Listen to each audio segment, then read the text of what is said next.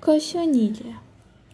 Embora as cochonilhas sejam importantes na indústria farmacêutica e alimentícia, para a agricultura são ameaças e podem limitar a produção.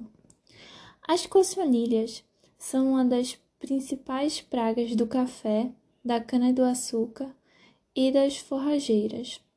Elas podem causar até 100% de perdas, a depender da infestação. Para isso, entender mais sobre por isso, entender mais sobre esse inseto é fundamental para realizar um manejo mais eficiente e evitar perdas. Cochonilhas. As cochonilhas são hemípteros, um grupo de insetos pertencentes ao filo Artrópoda, classe Insecta e ordem Hemiptera, ordem Hemiptera. Elas possuem entre 3 mm e 5 mm de comprimento e possuem corpo de cor castanha ou amarela. Se alimentam principalmente através da seiva de cactos e plantas no geral. Além da seiva de cactos, essas pragas também se alimentam de folhas, caules, rosetas, flores, frutos e raízes das plantas. As cochonilhas pertencem à mesma ordem dos pulgões e cigarrinhas.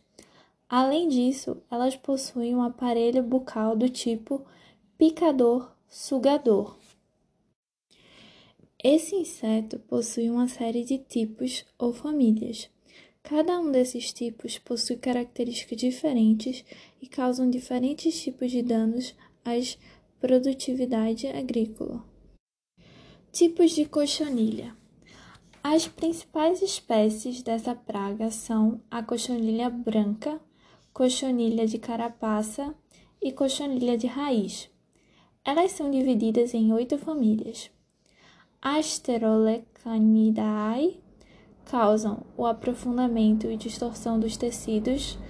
Cocidae possuem corpo achatado e recoberto por escamas, são conhecidas como cochonilhas de carapaça.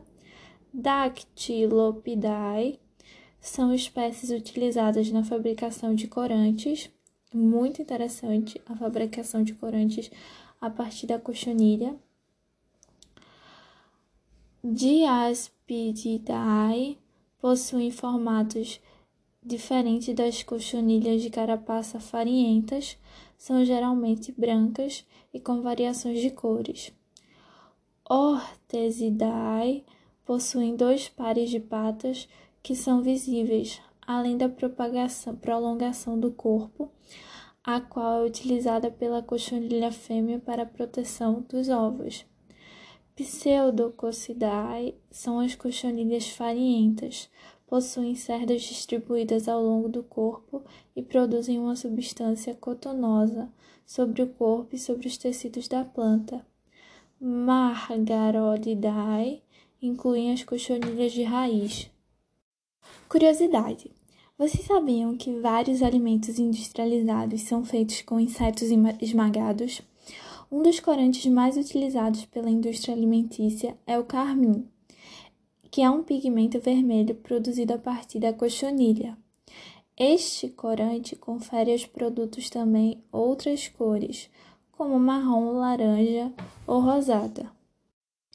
O corante de cochonilha é utilizado em produtos como biscoitos, gelatinas, recheio de bolacha, iogurte, balas, pirulitos, sorvetes, licores, refrigerantes, chocolate, leite de soja, de frutas, carnes processadas, geleias, sucos, rações de animais e muitos outros produtos. E não é só em alimentos que este corante é utilizado. Podemos encontrá-lo em outros produtos que utilizamos no dia a dia, como shampoos, sombras, batons, sais de banho, tintas, corantes de roupa, detergentes, desinfetantes, medicamentos, verniz, cera, xaropes, comprimidos e etc. Um massacre das cochonilhas. Bilhões de cochonilhas são mortas para produzir o corante carmim. 60 mil fêmeas de cochonilhas são mortas para se obter meio quilo desse corante. Para dar cor à bola de sorvete de morango, são utilizados no mínimo 40 cochonilhas. Possíveis efeitos colaterais do consumo do corante carmim. Em pessoas alérgicas ou sensíveis à substância do corante carmim, podem ocorrer reações alérgicas ou choque anafilático. Outro alerta é que o consumo excessivo de corantes pode provocar distúrbios digestivos, metabólicos e neurológicos. Além disso, as cochonilhas são insetos associados a danos na cultura da videira devido ao seu hábito alimentar de succionar a seiva da planta e excretar uma substância açucarada denominada Hornday. Esse líquido açucarado, eliminado pela cochonilha, pode atrair algumas espécies de formigas que estão em busca de alimento, estabelecendo uma relação mutualística. Nessa relação, as formigas oferecem vantagens para as cochonilhas, como a proteção contra inimigos naturais.